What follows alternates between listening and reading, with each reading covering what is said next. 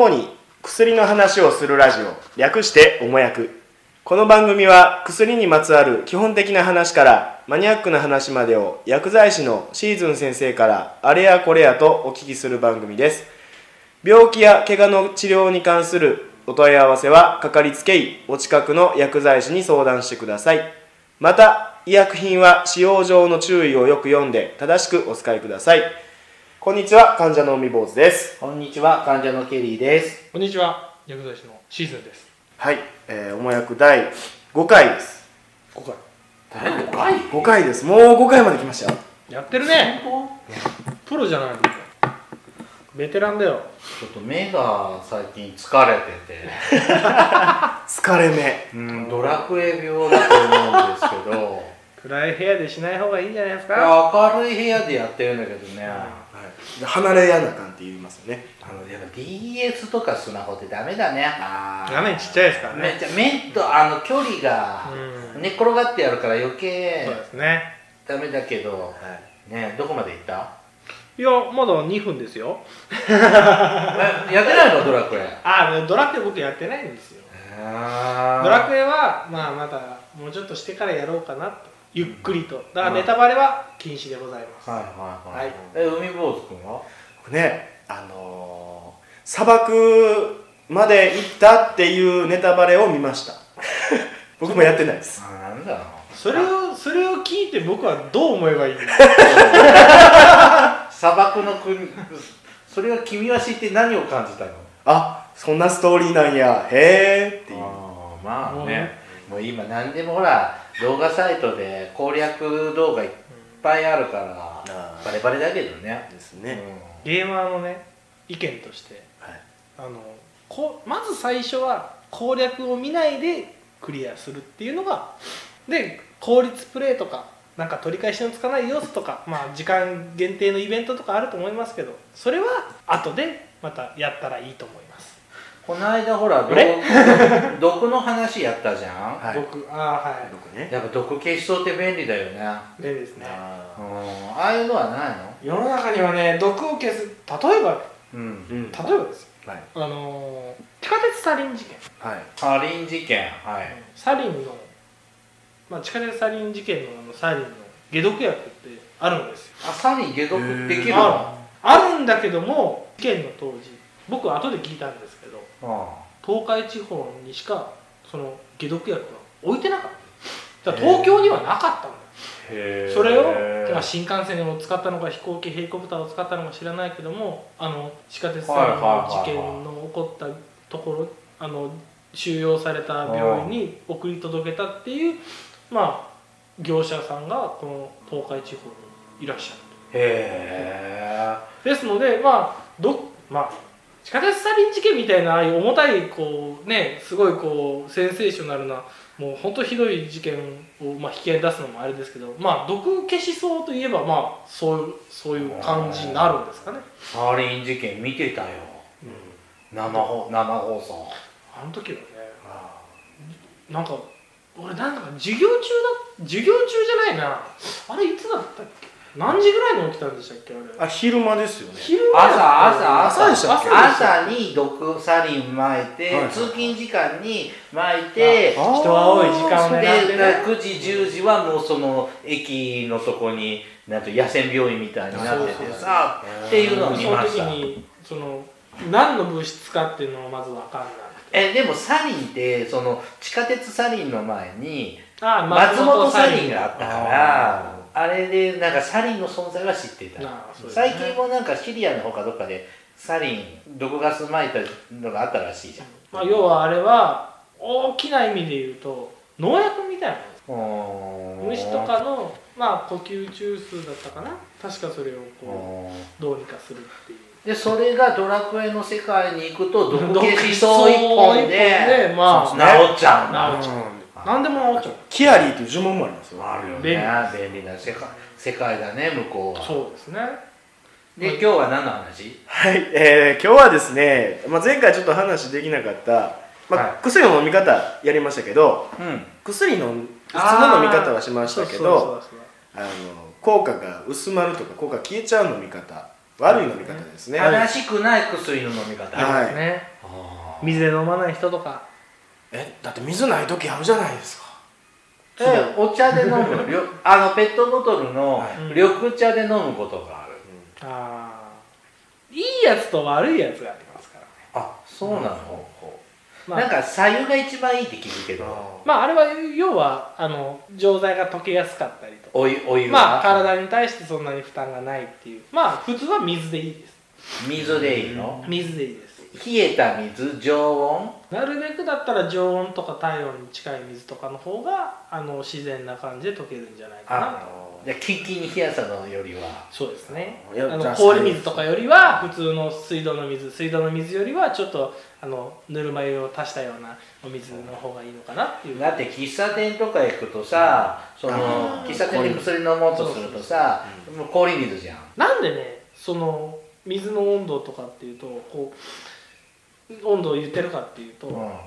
薬を溶かすまあ要は薬っていっぱいこう種類があってまあ錠剤粉薬とかってある、まあ大体まあカプセルとか錠剤がほとんど皆さん目にする薬だと思うんですけどその薬をまあその作った時にまあ要はどんどういうスピードで溶けるのかなっていうじ実験をするんだよねああ前もよその薬の溶ける時間そう。言ってたね。そうそう、ん。でく薬がこう体の中に入って胃の中に入って、まあ、胃酸こう受けてで腸の中に入ってそこからまあ吸収されてっていう、まあうん。腸腸で吸収されるんですけどその時に、まあ、体温に近い、まあ、ところであの薬っていうのは溶けるんですよね。ですので36.5度そう36まあす具あ体的な温度を言われると僕も体内はもうちょっと暖かいからあままあ40度近あく。ぬるま湯ぐらいぬるま湯ぐらいうんであのまあそれとそれにまあ関連して薬を作る時のその試験っていうのがある。例えば何秒ぐらいで溶けるかとか、何分ぐらいでこう薬が溶けて崩壊してあのあとは吸収するあの何ていうんです？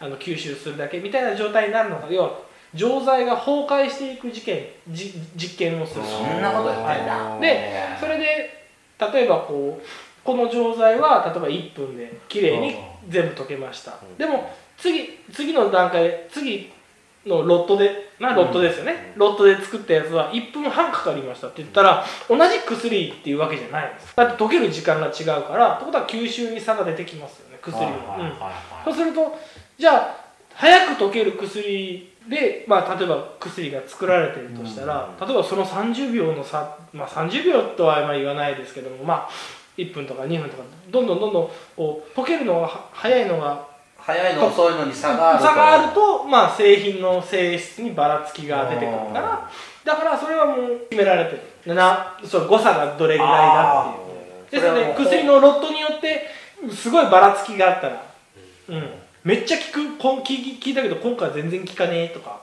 前のやつめっちゃ早く効いた気がするんだけどとかっていうのはやっぱそれはみんな困るわけですから。もらうたびに溶け方が違ったらダメだわね。そうそうそう。ですので、まあ、そういう実験をする時いや実験実験というかまあその試験をまあ試験を試験をしてそれに合格したのじゃないと皆さんのお口の中には入らないようにはなってると。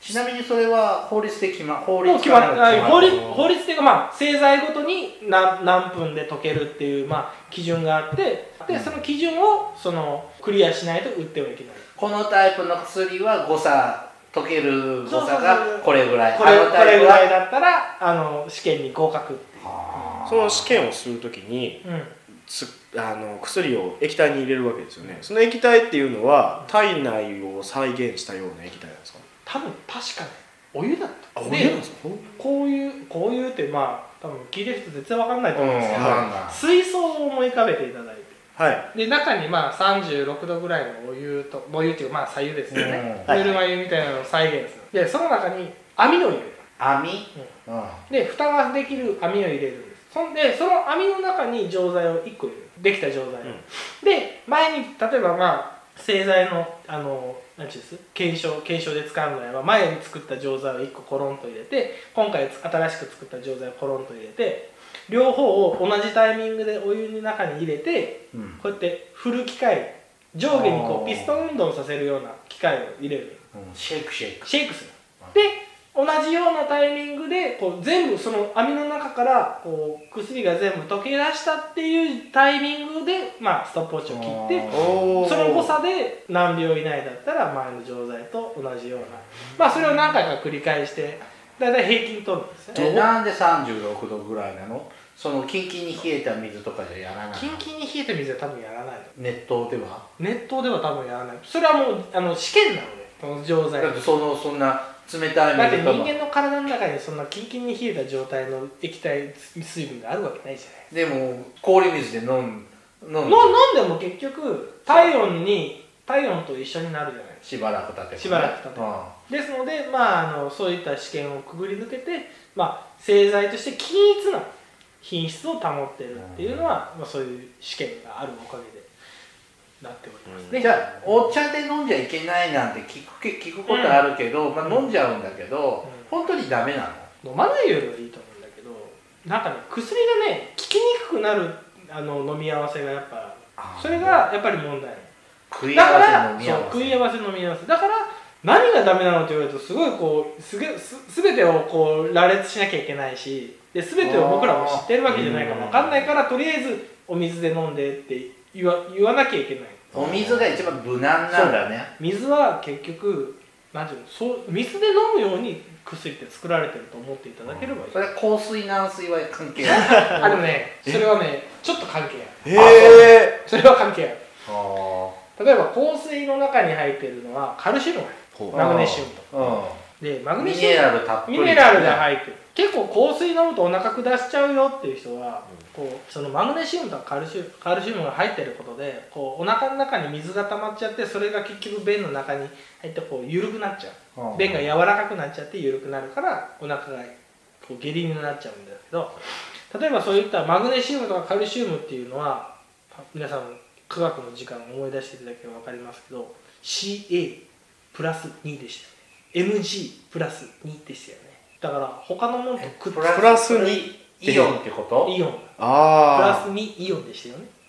でなまあこのここの時点でこの2人が頭の上にハテナがついてるんだけど。先生保健室に行ったんですけど 頭が痛い。ですはい。そうそう。まあ要はそあ。そのそのカカルシウム。ルシウムイオンマグネシウムイオンっていうのが水の中に溶けてると例えばその中に溶けた薬とくっついちゃうことがあるあタイプ、その薬のものによっては。くっついちゃう種類のものがあるんです。であ例えばこう香水。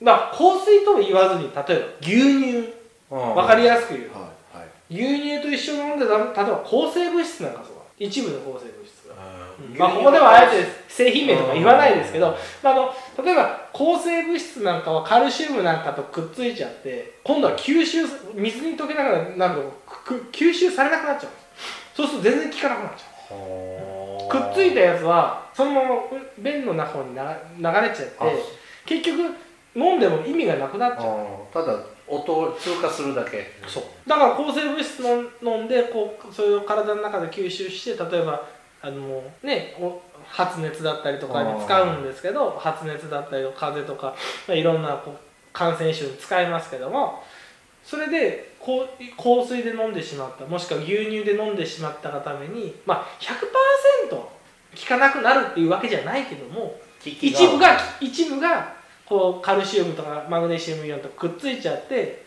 持ってかれちゃうもんだから効きが悪くなっちゃうだから牛乳とかあのお水あのお水香水は使わない飲まない普通の水道の水。に日本はどこ、まあ、どこって言ってもあれですけど、まあ、普通に水道水はあの軟水です。から軟水ね。うん。えじゃあ逆に海外では香水ばっかの国だってあるわけじゃん。そうそうですね。でそれ用に開発されてるのかいやいや海外はあの水道から出た水は飲まないですから、あうん、だからあの人たちは煮沸した水あのなんかミネラルウォーターとか普通のあの水をわざわざ買って飲んでますからね。で海外は今はアメリカなんか特にそうですけど結構こう海外ドラマを見てると思う。あのうん。うん結構鎮痛剤なんかかじっちゃうんですよへえそういうチュアブル錠とかうん。水なしで飲める薬っていうのがすごい発達してる。あ日本と違って向こうはこうこういったプチプチのシートに入ってる薬出さないんですよ。向こうはボトルで出す。ーだからそのボトルのまま錠剤をかんあの飲んでボボボトルから1錠2錠出して口の中にポンと放り込んでラムネ。ガリガリラムネみたいな感じでガリガリかじっちゃう。そこら辺ワイルドです。まあ、でもさ西洋人ってさほら日本人とかで唾液の量が違うっていうね、ああそうなのかもしれないですね、だから向こうはそれで飲みやすいんじゃない、あでもよく僕なんか特に面倒くさがりなんで、飲み物とかなかったりすると唾液溜めてそれで薬とかあそれでもいいですよ。別に。ちゃんちゃんとお腹の中に入っちゃえば大丈夫。あまああとはなんとかね胃が消消化っていうか溶かしてくれる。じゃあ今マグネシウムやカルシウムって出たじゃん。じゃあポカリスエットとかコーラとかで飲んでもいいの？いい基本的にはポカリスエットとかコーラなんかでもいいやつもあるんですけどやっぱダメダメだなっていうのは例えばポカリスエットとかああいうなんていうんですスポーツ飲スポ料とか。ーツドリンクなんかは結構味が酸っぱいですよね。ちょっとはい。クエン酸入ってるはい。ね、酸っぱいで若干こう酸性寄りなんですってことはあのっていうことはっていうのはあれなんですけうん。どまあ要はその一部の抗生物質なんかはすごい苦いんです、うん、例えば抗生これは例一つの例ですよ、はい。すごい苦いんですその苦味をコーティングしてわざわざ錠剤にしたりとかあー粉粉薬にしてるんです、うん。っていうことを舐めてる。舐めてもあのあんまりこうなんていうのその苦味を感じないように作ってあるのにスポーツドリンクなんかでそのコーティングがたまに剥がれちゃうものが。であの一番有名なのが、まあ、あの抗生物質であのあるんですけど子供向けの抗生物質でいちご味のあの抗生物質が、まあ、多分日本で一番出てるんですけどそれはその苦味をコーティングするのにあのわざわざ粉の粉薬にもコーティングしてある。すごい。そう。え粒に？つまあその粒に製剤で苦味を全く感じさせないようにわざわざ作ってある。僕も何回も舐めたことあるけどこれはすごいな。で実際こうなんていうかこう酸っぱいものと組み合わせて舐めるとすんごい苦いですこれ絶対子供のこの薬嫌いになるなっていうような味なんです。ああじゃあジュースと一緒に飲んじゃそうダメだでお母さんがジュースと一緒に飲ませちゃったりするんですよ。甘い甘いから。でジュースだよって言って飲まそうとするんですけどジュースはやめてください。あじゃあじゃあジュースに溶かして飲んでもダメなの？ジュースに溶かしちゃっあもう苦味がたそれ強調されはもてるう苦味が出ちゃう。で強調されちゃうんでしょうね多分ね。じゃあ今ポカリとココーラダメですけどもうジュース全般ダメなんですか？まあ基本フルーツ的ジュースとか。にあの酸性の酸っぱいもんだ酸っぱい系は。レモンとか、うん。みかんとそか。それに関してはまあいろんな薬が、まあ、一つの例として言いますとね、はいうん。かまあはい。あとお茶は？お茶も結局そのお茶とくっついちゃってまあさっきあの話にもあありますけどこうた例えばね鉄剤で黒くなって、はいはいうん、やっぱり黒くなるとあの何が黒くなるの？薬が黒くなるんですよね、なんかうちのばあちゃんが高血圧の薬飲んどってお茶で飲んで口がもう真っ黒になっとって。それをなんだろう変色すんの？それはカテキンかなんかで。なんまあかねまあ要はくお茶で飲んでも結局その薬とくっついちゃったりするパターンの薬もあるので。だから一概に全部飲んでいいですよ飲んでダメですよって言えないけどもやっぱりそういうのもあることもあるの。でそれはやっぱりお水で飲んでいい、水が無難水が無難じゃあ今薬やりましたけどあの漢方とかも一緒なんですか？漢方は基本的には例えばお腹が空っぽの状態で飲んでもらう。はいこれは何でかっていうと漢方が吸収される時に漢方っていうのはこうまあ配糖体っていうんですけど、はい。まあ、糖分。あの成分。でその要は薬が吸収される時に他の例えば糖分であったりなんか食べ物なんかが入ってるとその吸収が阻害されちゃうの。まあ要は吸収されるいその、うん、決められた時間の中でこう吸収される量っていうのは決まっているので人間の体って、だから漢漢方が吸収されるよりも前に食べ物とかの栄養素が吸収されちゃうとうまく吸収できなくて薬が十分に行き渡らないですので漢方なんかは食前もしくは食感っていう飲み方が一般的だと思います、うん。まあ食後に飲むやつもあるかもしれないけども僕が知ってる限りでは多分あんまりない。いやまあさ家だったらまあ水飲めるけどさ外出出先だとさ、まあいくらペットボトルとかで持ち運び便利な時代になってもその薬飲むだけのためにペットボトル買うなんてしなかったら、まあバカらしいよね。だからこのお茶でいいやとかなっちゃうけど、そういう人はだから今は口の中で溶けるタイプの錠剤であったり口の中で噛み砕いてもいいような錠剤があるのでもしよければ先生にそういうのを相談してもらってもいいんじゃないでしょうか。いちいち相談しないとダメ 最初から最初からそういうのを処方してくれりゃいいじゃんね。うん。なかなかね全部の薬にそういうのがあるわけじゃないからね、まあ一番有名なのはあのえー、と昔の山之内製薬さんのなんとか10ですね。あ あの口の中で溶ける薬の有名な薬といえばまあああいう感じで口の中でこうポコッとこうそのまま錠剤のまま飲んでで口の中でガリガリとまあ唾液で溶かしてゴクっての飲み込んでもらえればそのままスッと効いてくれるああいう薬なんか今結構いろんな薬であるんでね。なるそういうのは相談していただければいいと思います。本日の処方箋は以上です。おもやくではリスナーの皆様からお便りを募集しています。番組へのお便りはおもやく2017アットマーク gmail.com までお送りください。先生本日の処方箋はおいくらですか？毎回ね たまには値段を変えろって言われ5る回ですからね。そうですね記念すべき55回回ですから、1000円です。お大事にどうぞ。